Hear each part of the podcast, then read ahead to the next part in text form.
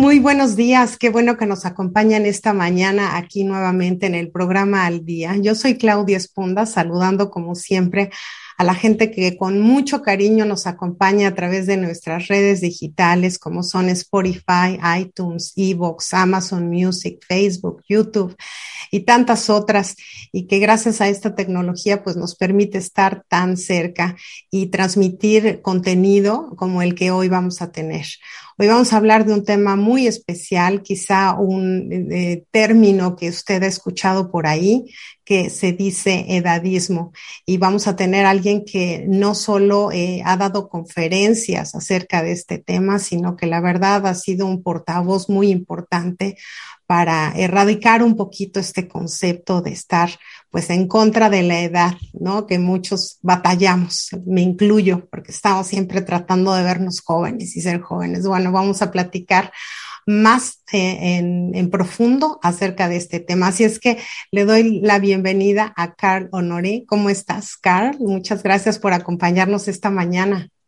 Gracias por invitarme al programa. Es un enorme placer estar aquí con, con ustedes. Les saludo desde Londres, desde mi casa en Londres. Desde Londres y acá desde San Antonio, Texas, de extremo a extremo. Por eso digo que qué chiquito es el mundo, ¿verdad, Carl? Ya, ya no hay distancias. Ya no existe la distancia. bueno, yo quisiera presentarles, ahora sí que voy a tratar de hacerlo más breve porque tiene una, un bagaje pues extraordinario, Carl. Él es licenciado en Historia y Lengua Italiana, es un galardonado escritor, locutor, periodista, conferencista y la voz del movimiento Slow, que yo espero que podamos hacer otro programa también acerca de ese tema que yo creo que a todos nos hace falta.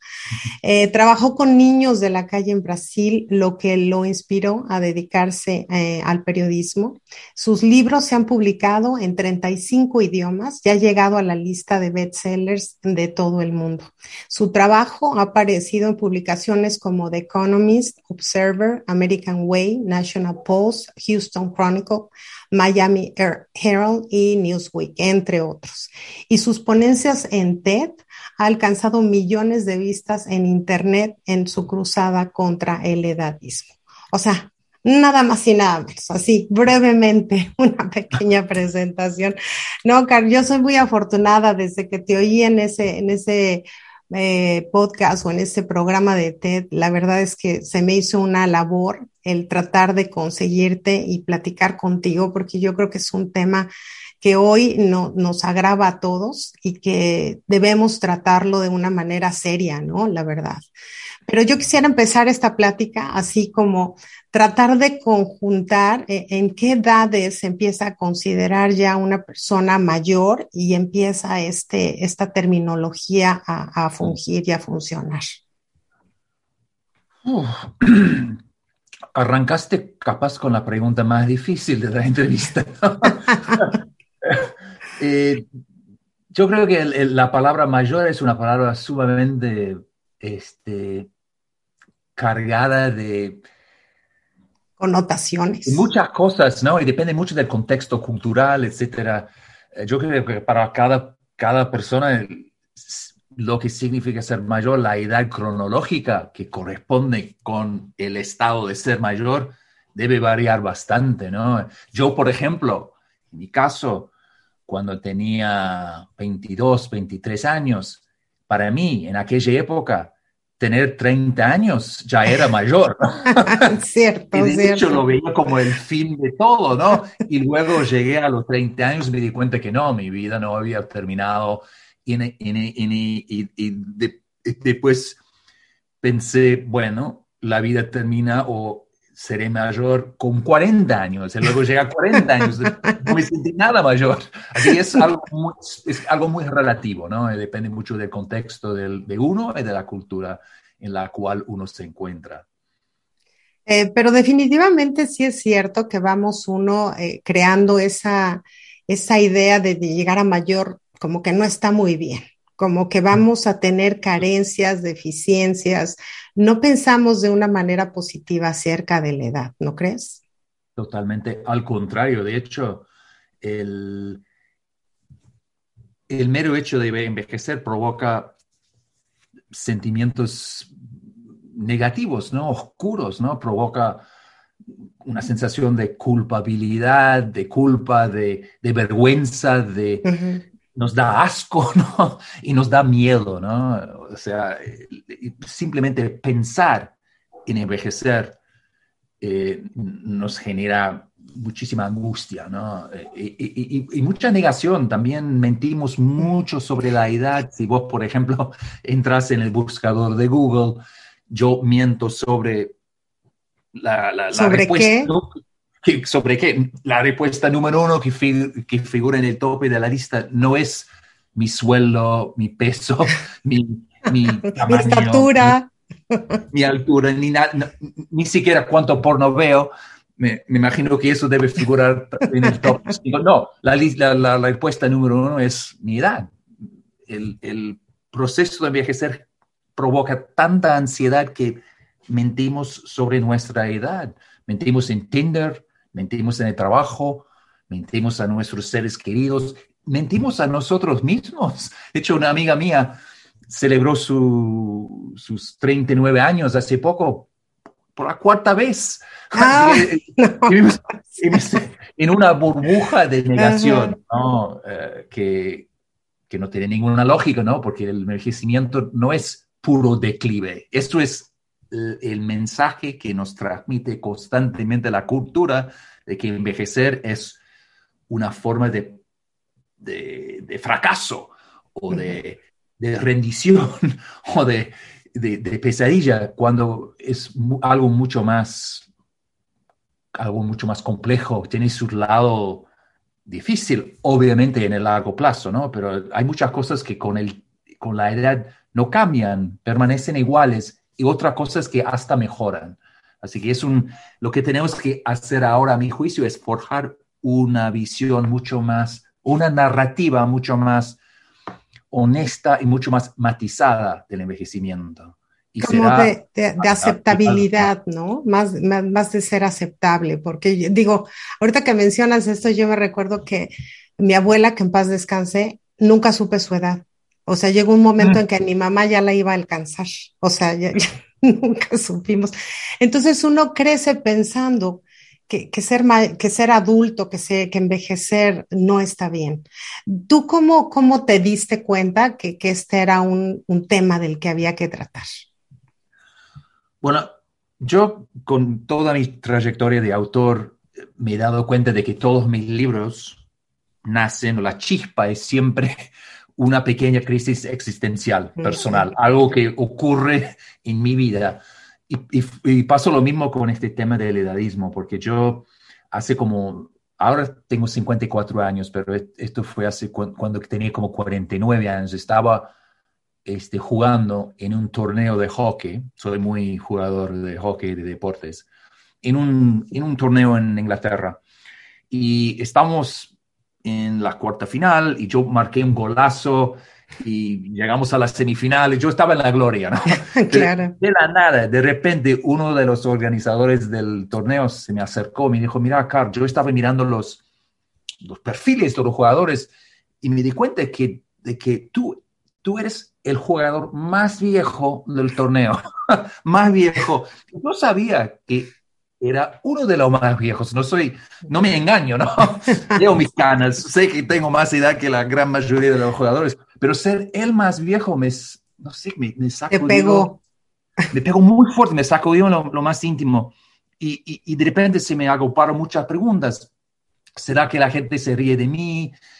Ah, mm. me, veo fuera de lugar en ese torneo? O, o incluso debería adoptar una un pasatiempo más acorde con mi edad, como el bingo quizás. Oh, my God. Fue, como en un microsegundo, mi edad cronológica cobró una fuerza tremenda como para definirme y limitarme. Y fue como un momento de crisis. Me dije, no, ¿cómo puede ser que hace cinco minutos yo estaba yo era el, el, el, el héroe.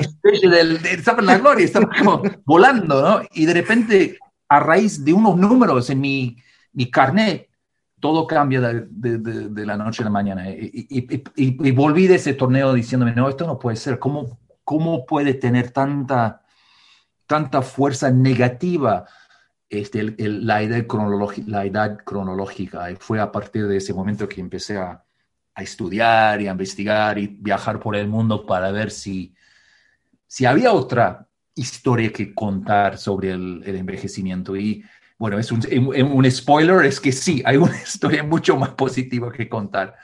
Ah, pero bueno, me, me, costó, a nivel personal, al principio me costó trabajo, ¿no? Destapar la historia, porque está muy enterrada, las buenas noticias están muy enterradas de, debajo de un, una, una frazada, un, una manta de negatividad con respecto al envejecimiento, ¿no? Que, sí. No, de, de, hecho yo he escuchado mucha gente que llega a un punto en que dice, me pegaron los 40, me pegaron los 50. O sea, como que de repente uno se levanta y, y, cambió tu vida solo porque cumpliste un número más, ¿no? En el calendario. ¿Crees que esto le afecta igual a hombres y mujeres según tu experiencia y lo que has visto a través del mundo eh, enfocado en este tema? Yo creo que nos afecta a todos, sin ¿Sí? ninguna duda, pero obviamente el, la mujer el hombre tenemos experiencias diferentes, hay filtros diferentes. Yo creo que la mujer paga un precio más alto este, con respecto al, a la apariencia física, ¿no? A la, uh -huh. Porque la belleza femenina va mucho más vinculada, mucho más conectada este, a, la, a la juventud, ¿no? Por eso existe una industria inmensa, ¿no? Para acabar con las arrugas, para quitarte todo toda todo. señal, todo, todo indicio de, eh, de, envejecimiento de tu cara, de tu cuerpo, etc. Y eso está mucho más enfocado hacia este, la mujer, sin ninguna duda. Pero los hombres también está, estamos viviendo en la misma sociedad y tú vas, por ejemplo, en, estuve hace poco en Silicon Valley, que es un, un, ejemplo capaz un poco más exagerado, ¿no? Del culto uh -huh. de la, a la juventud pero existe también, vos ves a, a, a, a hombres de treinta y pico años que está haciendo, están haciendo cirugía como plásticas para quitarse arrugas, o, porque no quieren aparentar, no quieren lucir viejo, entre comillas. ¿no? Uh -huh. Así que es algo que pagamos un precio, yo creo que todos, pero yo creo que el edadismo pega más fuerte capaz a la mujer por esa cosa de y va más allá de la belleza también. Yo creo que hay, hay, hay mucho, muchos prejuicios en contra de la mujer en la sociedad en general. Yo creo que le, a nivel global es como que la cultura no le, no le da valor a la mujer de, de, de edad avanzada. Es como que le, queremos ponerlas este, en un cajón, en una caja marcada madre o abuela. O, ¿no? uh -huh, Así que uh -huh. hay, hay, menos margen de maniobra para una mujer, una mujer de, no sé, ponele 58 años que un hombre de 58 años. No significa que el hombre no pague un precio, ¿no? Uh -huh. Que no sufra también, pero yo creo que los, los dos grupos, los géneros sufren de maneras diferentes. Sí, yo creo que esa carga, este, sobre todo física, de mantenerse joven, digo, veo mujeres jóvenes de veintitantos años ya aplicándose Botox. Y yo digo, sí, o sea, yo me empecé a maquillar a los 35. O sea, a esa edad no se necesita nada, son, no, absolutamente nada. Pero también veo varones que ya se hacen, como tú mencionas, cirugías y tratamientos y manicure y cortes de tintes de pelo. O sea, cada vez siento, o quizá no lo veíamos tan, tan a la flor de piel, que la gente está muy preocupada por mantener esa imagen. Este, hablamos también de que los 30 son los nuevos este, 20, que los 50 son los, o sea, ya cada vez vamos tratando de quitarnos la edad. Pero uno tiene la idea de que en ciertas culturas esta cuestión de enaltecer a las personas eh, ancianas, a las personas mayores, tiene un, un, culto especial. ¿Esto es cierto hoy en día o es una idea que tuvimos que ya no funciona? Es una idea que ya no, ya no. Yo, tenía, yo tenía también esa idea antes de empezar mi, mis investigaciones sobre este tema, ¿no? Porque pensaba, como muchos, ¿no? En el occidente, que en el oriente, ¿no? Sus países sí. asiáticos, que, por ejemplo, en Japón, que ponen a los viejos en un pedestal, que todos miran con ojos de admiración el proceso de envejecer, todos están ansiosos por ser mayores porque tienen tanto estatus.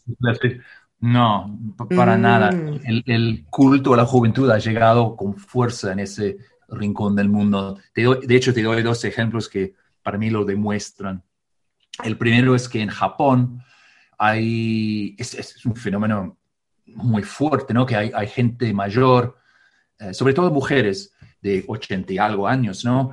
Que van, que, van a cometer delitos de propósito, o sea, van a, a, robar algo en una tienda para que le para que, para que la, metan en, en, la cárcel, ¿no? Porque se encuentran tan solitarias, oh tan conectadas, que quieren algo, algún contacto social con los demás.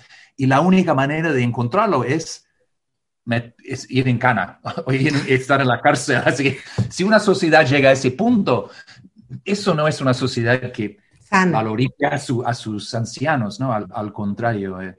Y, otro ejemplo que me, eh, que me pasa por la mente es, es, es el de Corea del Sur si vos mirás los niveles de cirugía plástica en el mundo, Corea del Sur está en el tope de la lista o más o menos uno o dos entre Brasil, ¿no? Y te puedo asegurar que ningún coreano se presenta para hacer una cirugía para salir luciéndose más viejo, ¿no? Ah, no Lo están haciendo para, para más jóvenes. Y, y bueno, son dos datos, dos, dos anécdotas, dos fenómenos ¿no? de las noticias que demuestran que estamos todos infectados por este, este culto, ¿no? La juventud. ¿Cómo, cómo lo ves en Londres? Ah, lo veo bastante. ¿Sabes lo que pasa? Mi libro, mi último libro se llama Elogio de la experiencia, y que salió hace, en español hace dos años, en inglés hace tres. Y te puedo te puedo decir que en estos dos o tres años ha cambiado bastante el panorama, ¿no? Ha cambiado muchísimo la discusión alrededor del envejecimiento, del edadismo, etc. Cuando el libro salió, yo me sentía al principio como un, no como un pionero, pero como una voz un poco en el bosque, ¿no? Que y luego ahora yo estoy en la, por ejemplo, estuve hace una hora, ¿no? En LinkedIn, en las redes sociales, y vos ves a iniciativas, movimientos, empresas, eh, cambiando el chip, ¿no? Cambiando eh, este, el discurso, cambiando las imágenes que usan para hablar de e a las personas mayores. De hecho, eh, la organización, la ONES, la Organización de las Naciones Unidas. Salud, OMS, ah, Organización Mundial de Salud. El año pasado lanzó la primera campaña mundial contra el edadismo. Así que las placas tectónicas se están moviendo debajo de la superficie. Se ve más, yo, yo creo que este fenómeno se ve más capaz en una ciudad como Londres que en muchos países de América Latina, por ejemplo, que donde las tendencias sociales y económicas suelen llegar un poco más tarde, ¿no? Así que yo no digo que Londres sea una ciudad vanguardista en esto, no, falta mucho para conquistar el edadismo en esta ciudad, pero veo muchos ejemplos, cada vez más ejemplos de un cambio tectónico, sísmico en la cultura. Otro ejemplo, de hecho, alguien compartió conmigo un video de una, una publicidad de un chardonnay, un vino californiano, eh, eh, y, es un, como un comercial, ¿no? un, aviso eh, de 30 segundos y el eslogan es algo así como, e, e, usan actores de 50 años para arriba, ¿no? Y, son, es gente con personaje, con gente traviesa, gente con ganas, con energía, con onda, ¿no? Y el eslogan es algo así como live a little, es como hay que rendirle homenaje a la gente que ha vivido un poquito, ¿no? Que sabe lo que es vivir. Y, yo creo que son esos ejemplos, alguien puede ser, oh, es un aviso de, de un vino, ¿Qué, importancia tiene? A mi juicio tiene mucha importancia, ¿no? Porque estos, estos avisos, estas publicidades, las marcas, esto, todo eso genera un contexto, ¿no? Genera el ruido en el cual nos bañamos y cada vez más cuando aparece un cambio de chip, un cambio de discurso, eso cambia como nosotros nos sentimos con respecto a nuestro propio envejecimiento. Así que yo lo veo como Londres, una ciudad con lindos ejemplos de cambio de postura, de, de, discurso, pero falta bastante todavía. No, no, es, no, es ningún paraíso, no existe ningún paraíso con respecto al idealismo en el mundo hasta ahora. Pues yo creo que los cambios irán siendo paulatinos y sobre todo porque eh, al parecer y por lo que cuentas ahora, eh, obviamente esta carga de estar en contra del envejecimiento, pues finalmente nos pesa a todos porque no importa si eres joven o si eres una persona de 30, 40, 50 años, pues es algo que se nos va acumulando ahí eh, en el trasfondo, ¿no? De que vamos a llegar, de cómo vamos a llegar. Y si no revolucionamos a esta idea, pues cómo vamos a llegar emocionalmente, psicológicamente a estas edades, porque los jóvenes van a llegar, los que estamos, pues ya estamos en camino. Entonces, ¿no será que, esta carga finalmente está haciéndonos despertar y decir, bueno, no es tan malo tener 40, tener 50, tener 60, tener 70, 80 años, ¿no? Hoy que, que el promedio de vida de mucha gente llega ya a los 80. ¿No será que esta carga nos está haciendo decir, pues no está tan mal? Sí, es una carga que todos llevamos en los hombros, ¿no? y, y, y nos hace mal, ¿no? no, no, nos, es, es, dañino para todos, y, incluso para los jóvenes, ¿no? Porque mucha gente piensa que el edadismo es un problema para la gente de, no sé, 40 años. No, es, es que los jóvenes pagan un precio también. ¿Por qué? Porque por un lado, si tenemos o abrazamos una visión de la vida que dice que la vida termina a los 40 o a los 35, ¿no? O, pasando los 35 ya es cuesta abajo.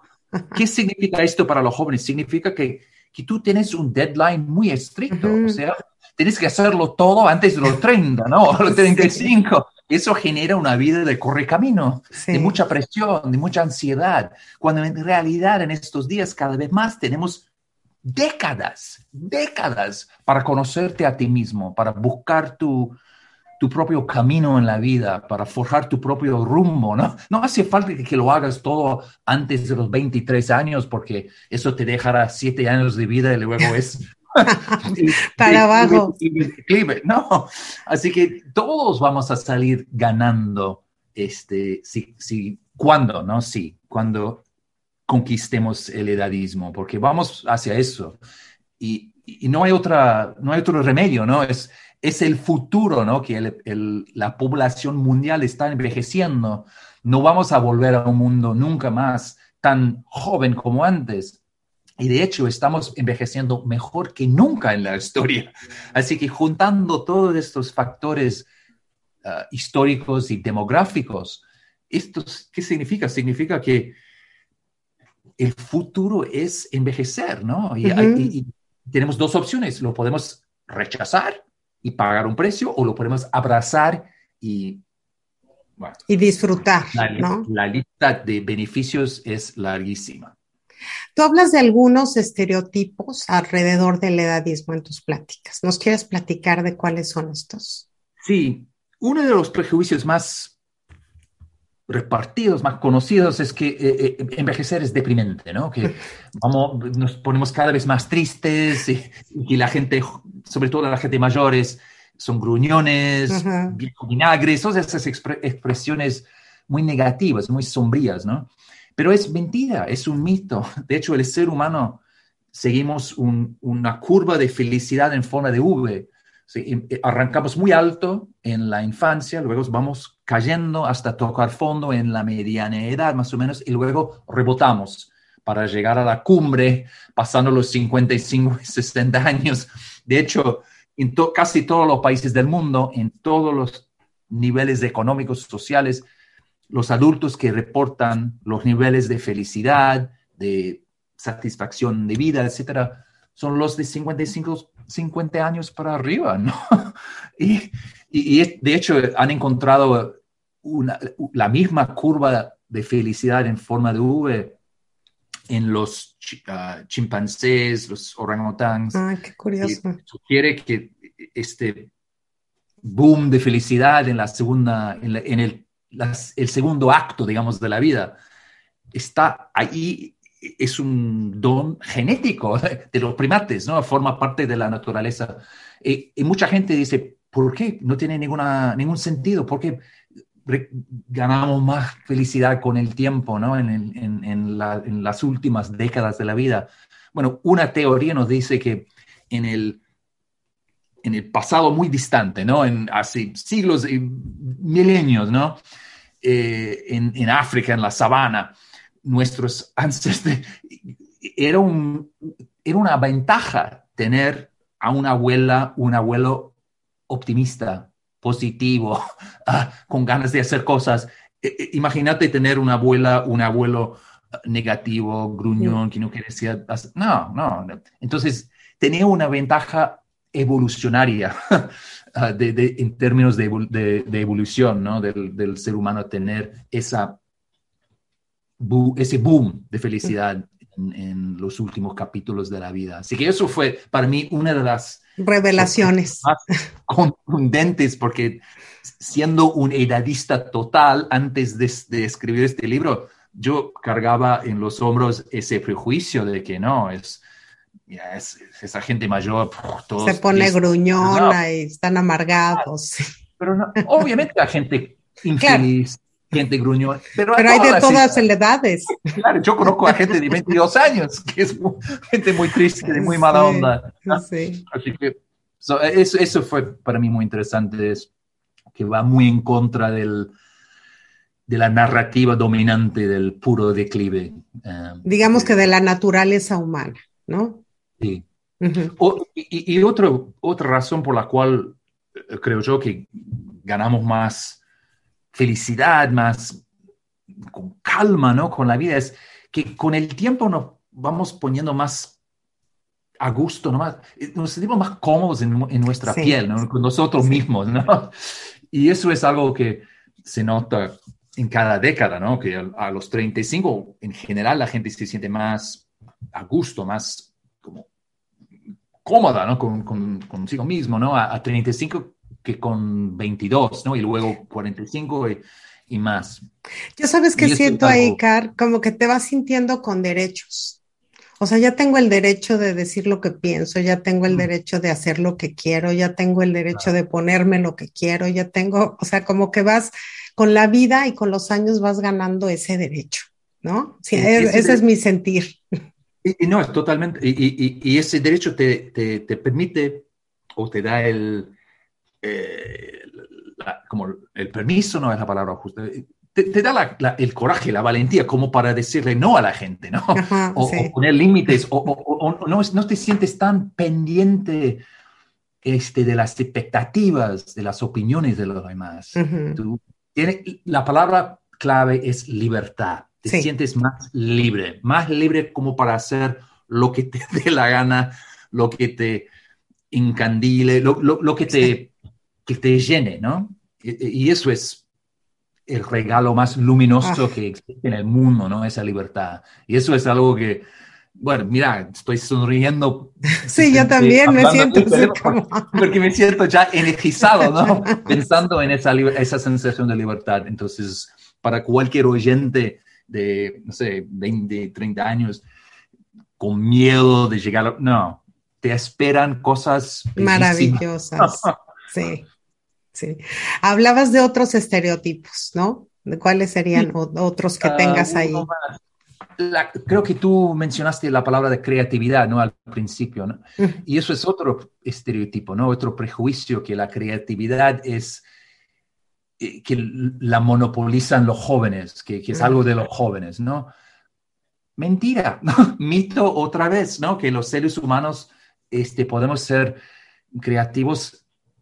No, cualquier, edad. Cualquier edad. Y de hecho hay, hay ciertas formas de creatividad eh, que, que dependen de dos cosas que solo el envejecimiento nos da. Tiempo y experiencia. y es por eso que la historia está plagada de ejemplos de gente haciendo trabajos, obras, obras súper creativas en los últimos años o las últimas décadas de la vida, como Michelangelo. Marguerite Yourcenar empezó a escribir a los 52 años, o sea, su primer libro, Hello. Sí, y, y, claro, entonces la creatividad está al alcance de todos. Lo que nos, con mucha frecuencia, lo que nos rinde menos creativo es el prejuicio, o, sea, es el prejuicio, el estereotipo que vamos llevando con nosotros, que nos impide, que nos disminuye. Y eso fue una de las cosas que más, más me pegó ¿no? en la investigación, el, hecho de que el edadismo es una profecía autocumplida.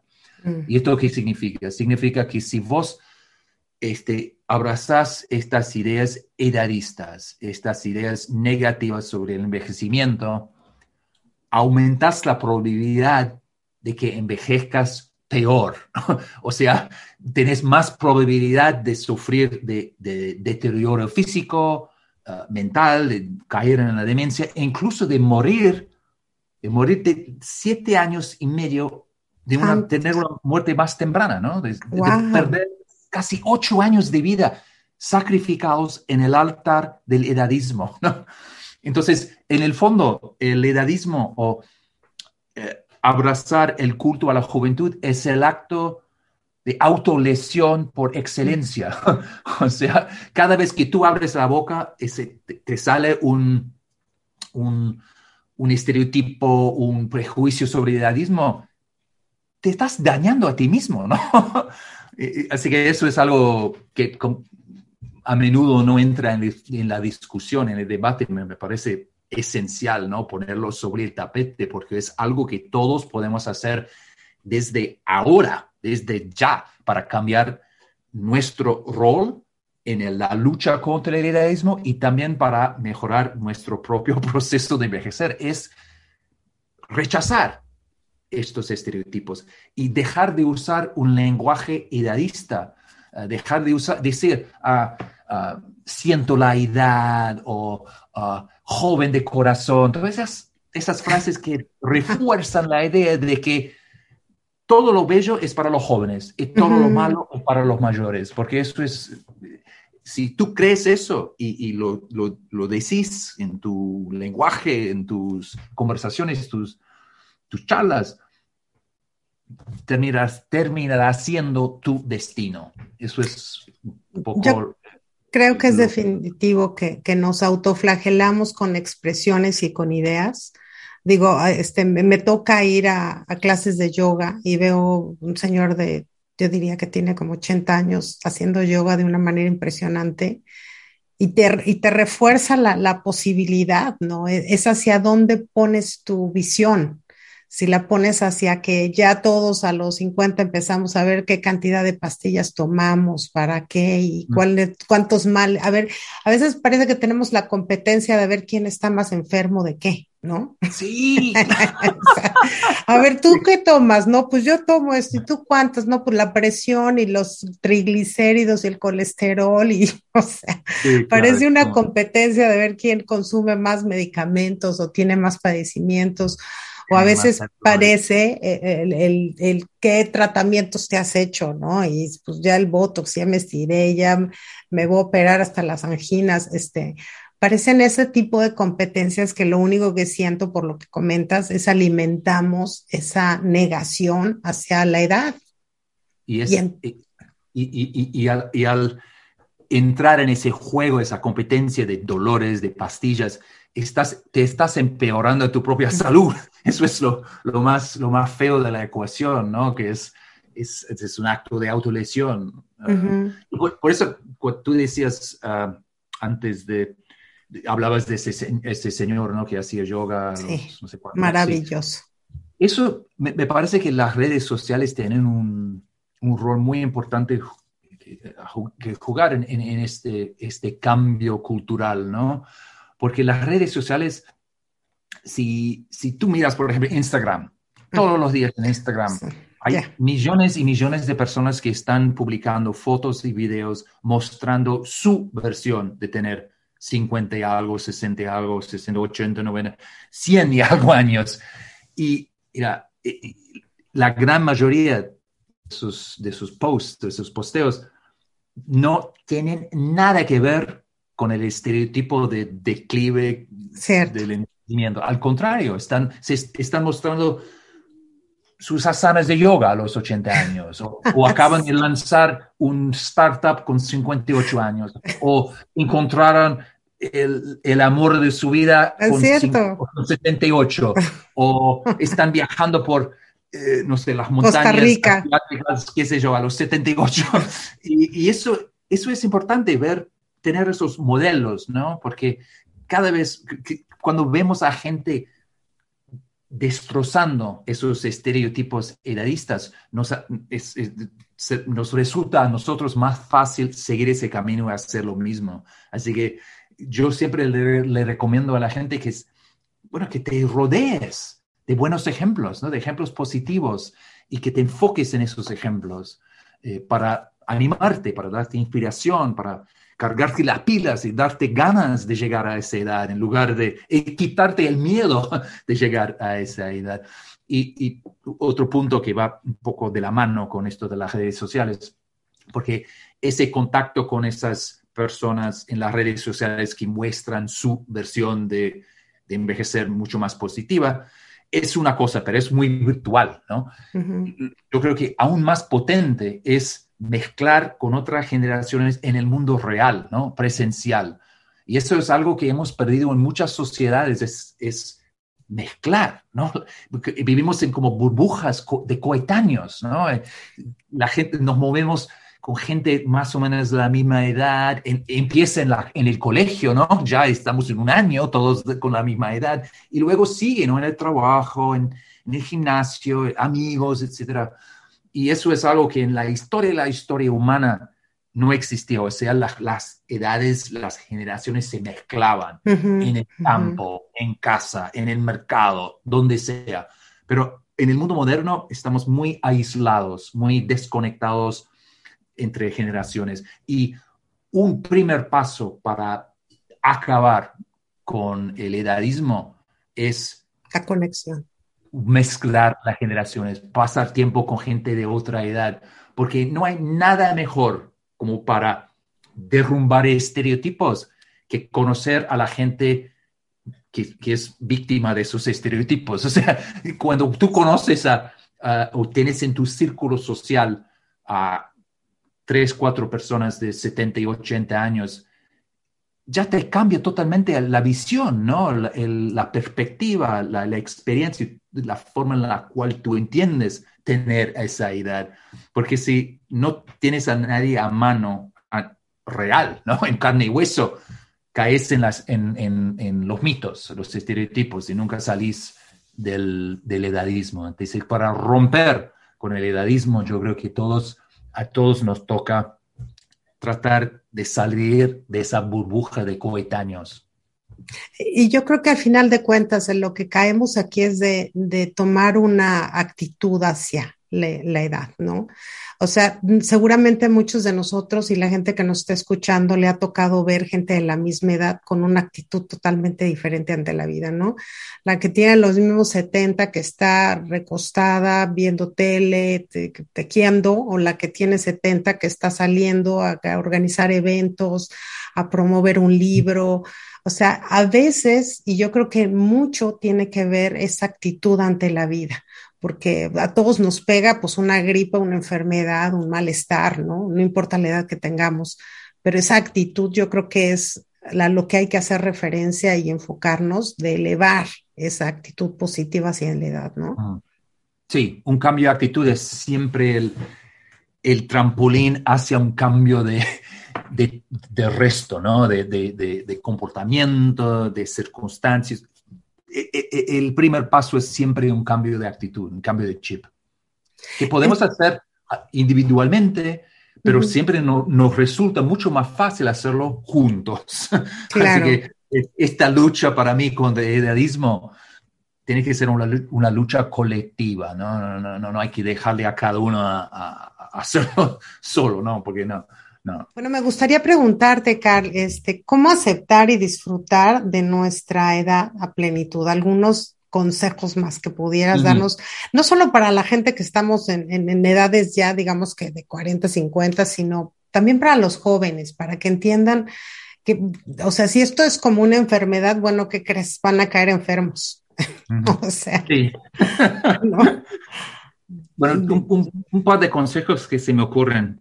Eh, el primero es seguir aprendiendo, ¿no? En, en, en cualquier edad, en, la, ya que tengas 22, 32, 80, que sigas aprendiendo, que sigas exponiéndote a la novedad, a cosas nuevas. Uh, es, este viejo dicho ¿no? de, de inglés, no, no, no, se le puede enseñar uh, nuevos trucos a los viejos perros, no sé si, you can't teach an old dog. No, no, no, es, no es la verdad, ni siquiera para los perros y, ni mucho menos para los seres humanos, porque podemos seguir aprendiendo hasta la tumba, ¿no? Hasta el, hasta, hasta el final.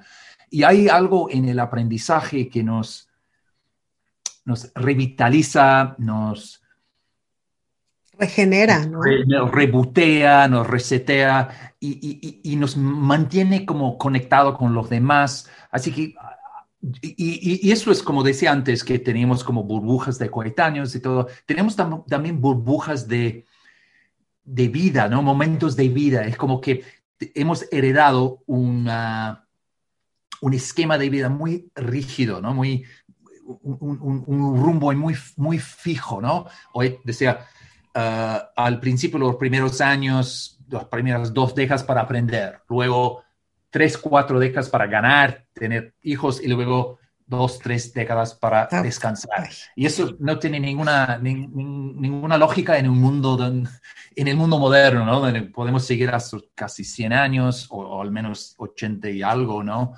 Y, un mundo que, donde todo cambia constantemente. El aprendizaje constante es, es la piedra angular de una vida bien vivida a cualquier edad. Así que siempre le recomiendo a la gente salir de tu zona de confort, ¿no? Y, aprender cosas nuevas y, tener experiencias nuevas para, para abrirte el espíritu y la mente para poder ser más relevante en el mundo, disfrutar más de la vida y también para abrirte más a la posibilidad de envejecer, ¿no? Porque eso, con esa apertura mental, psicológica, te resulta más fácil dar el, primer el próximo paso a tu próxima década, etcétera, pensar en el futuro tú, ¿no? Porque es eso algo que yo creo que con mucha frecuencia evitamos pensar en el futuro yo.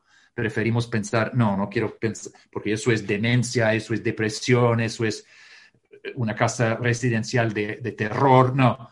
Así, pero es, es importante, ¿no? Tener una visión amplia y de largo plazo de la vida para poder ir planeando y también te, te, quita un poco la presión de hoy, ¿no? Si te das cuenta que te, te, quedan décadas, ¿no? Décadas de vida para aprovechar. Así que aprender siempre, seguir aprendiendo. Y un segundo consejo va conectado un poco con mi, mis primeros libros, ¿no? Ah, sobre la lentitud, ¿no? Es, es reconectar con la tortuga interior, ¿no? Porque eso me parece un, un paso fundamental, imprescindible para vivir a, como le decías tú, con plenitud o una vida más plena. Ah, porque si estás atascado en fast forward, en, en, modo correcamino, pasas tocando la superficie de la vida, ¿no? Nunca llegas a la esencia del, nunca vivís plenamente el momento, ah, nunca estás presente, ¿no? Y la única manera de llegar a, a vivir cada momento plenamente es llegar con un espíritu más relajado, ¿no? más lento, de calma, de estar presente, de, evitar el multitasking, ¿no? la multitarea, de enfocarte en hacer una cosa a la vez. Ah, y eso también es un consejo para oyentes para todos. de cualquier edad. No es algo que, que dejes para los 50, no, es algo que si puedes empezar ahora mismo, serás, bueno, tendrás más salud, más productivo, más productividad, más creatividad, etc. Así que la lentitud es la, es la llave que abre la puerta a todo también.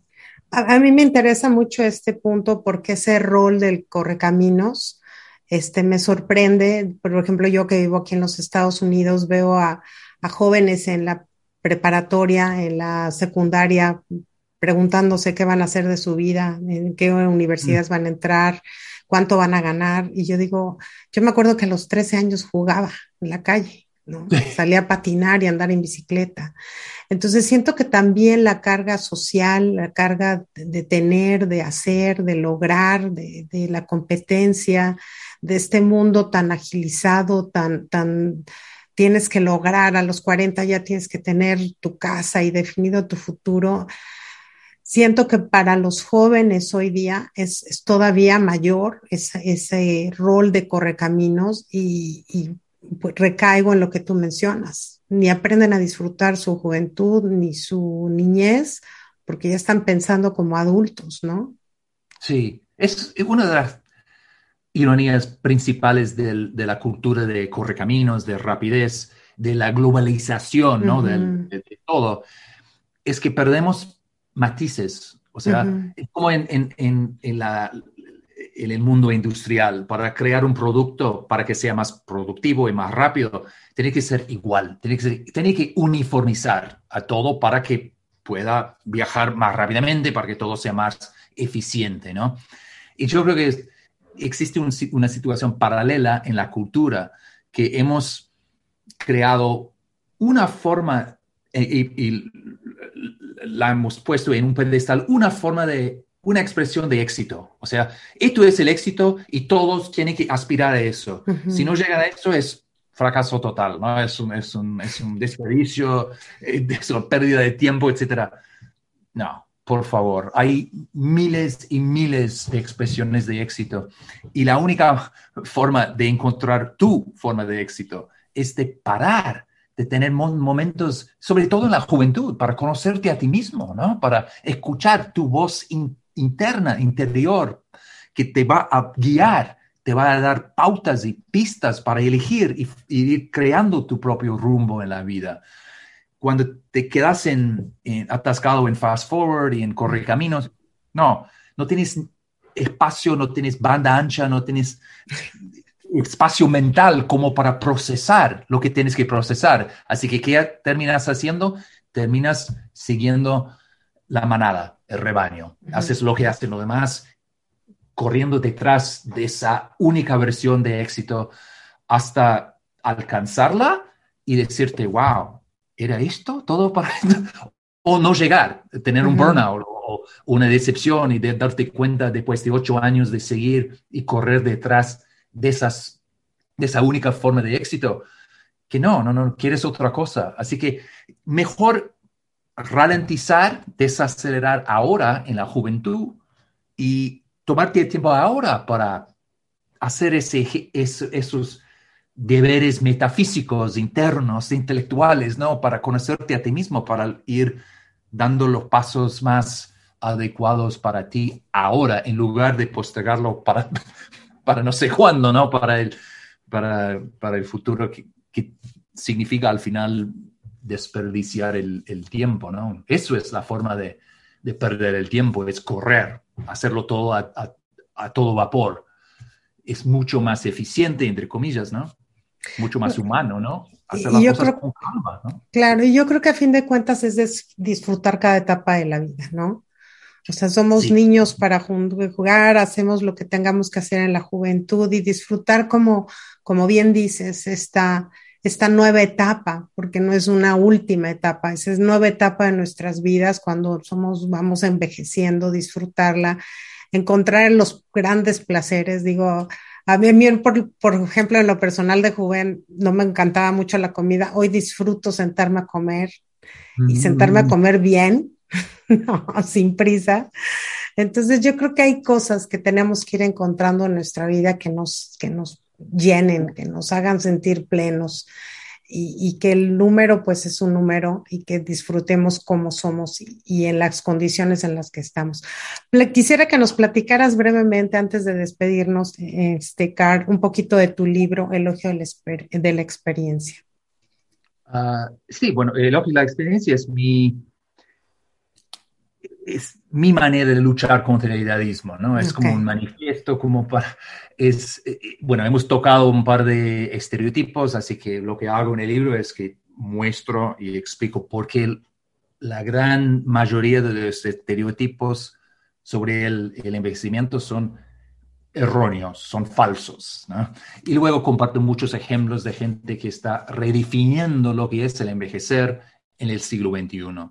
Así que es un libro tipo como todos mis libros, es como un libro muy internacional, viajo por el mundo, ¿no? Porque soy periodista, así que es con un espíritu muy como escéptico, hago preguntas, eh, no soy como un gurú que te, te doy como 20 consejos, cosas que hacer antes del desayuno, pero obviamente hay ideas, hay ideas concretas y, y, pistas ah, claras, ¿no? Como cosas que todos podemos hacer para mejorar nuestras vidas desde ahora y para envejecer mejor y sentirnos mejor por envejecer. Es que las dos cosas van de la mano, ¿no? Ah, es un círculo vicio, ah, virtuoso, digamos, ¿no? Si, si, si nos parece bien, si nos sentimos bien con la idea de envejecer, vamos a envejecer mejor. Y si envejecemos mejor, vamos a sentirnos mejor por envejecer. Así que la cosa se va auto reforzando. Y, Hay una historia en particular que te haya, que te haya, como dicen en mi pueblo, movido el tapete. Ah, que me movió el piso, el, el piso. Sí, eh, bueno, hay muchos, muchos personajes, mucha gente que me, me, me tocó bastante en, en, en, en, las investigaciones, pero una que sobresale de, de todos es, es uh, Jaco, que es una, una mujer que tenía una vida muy sencilla, manejaba, gestionaba como un, una casa de, de pisos ¿no? en, en, en Beirut, en, en Lebanon, hasta casi los 80 años, y luego de la nada la descubrieron, eh, que tenía un sentido del humor increíble y se, se volvió una estrella de televisión por todo el mundo árabe y tenía la verdad que tenía una luminosidad, era una persona tan, pero tan amena, pero tan encendida y, tan inspiradora y, y, tenía una, era tan cómica también, una, a, ese nivel puro, genio, ¿no? Puro genio. Y la conocí, yo fui, de hecho, por pura casualidad, fui la última persona que la entrevistó en su vida, luego se murió unas semanas después. Y realmente me marcó profundamente su, su, su actitud con respecto a la vida, que era simplemente, no importa realmente al, final de cuentas este, tu edad cronológica, lo, lo, que importa es tu actitud, es llegar cada día con esa idea de que, de, que ¿cómo puedo aportar lo mejor de, de, de, mí mismo a este día? ¿Y qué puedo sacar que, eh, de este día? Uh, ¿Cómo puedo sacar el, el, el, jugo máximo, ¿no? digamos, de este día? Y, y, terminó siendo un ejemplo para millones de personas ¿no? en el mundo árabe, esa, esa mujer, que ella, sí, pienso a, a, menudo en ella, la verdad que es, es una pasó a ser, está en mi panteón, digamos. De, Preferido. personas que han envejecido súper bien. Está ahí Jacos, sin ninguna duda. No, y, me parece muy interesante esta historia, pero yo creo que todos podemos aportar eso a, nuestro alrededor, ¿no?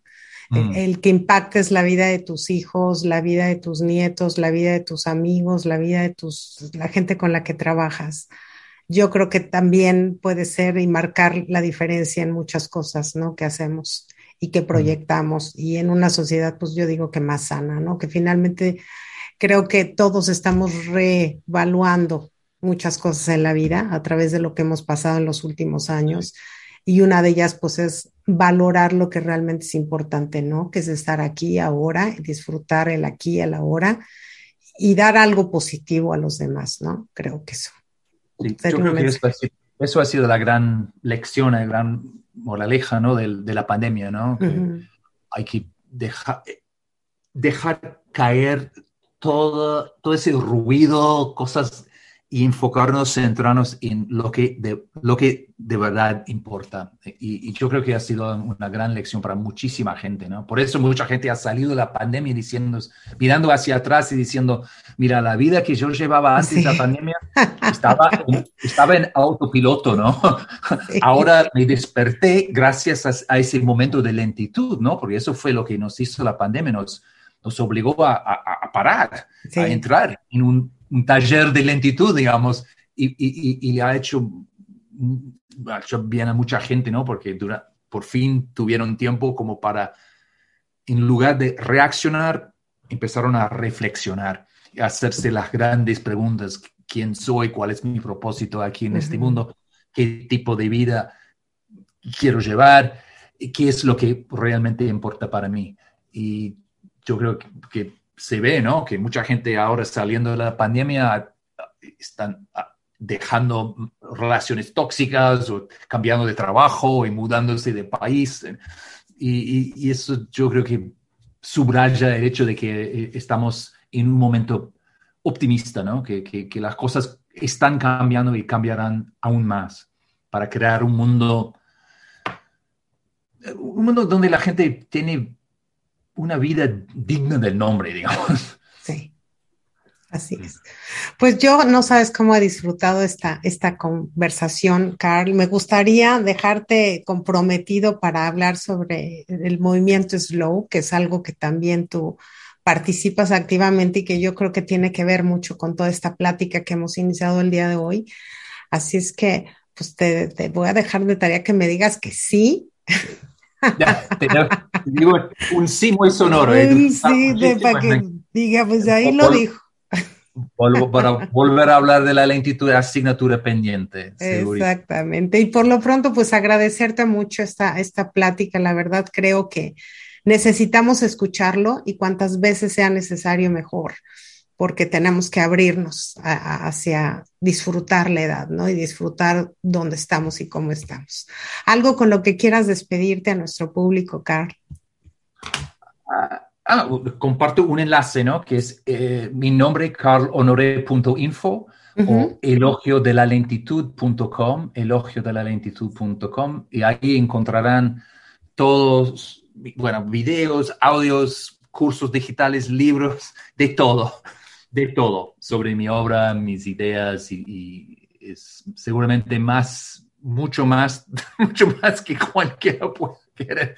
Pero sí, sí es un buen, es un buen punto de partida como para entender un poco más eh, los temas que hemos abordado en esta discusión. Así que te agradezco muchísimo. No, yo te agradezco mucho porque en esos dos minutos que te escuché, me hiciste un clic inmediato y me cambiaste un chip también que yo creo que eso de, eso se trata. Entonces, sí, les recomiendo que entren a carponore.info.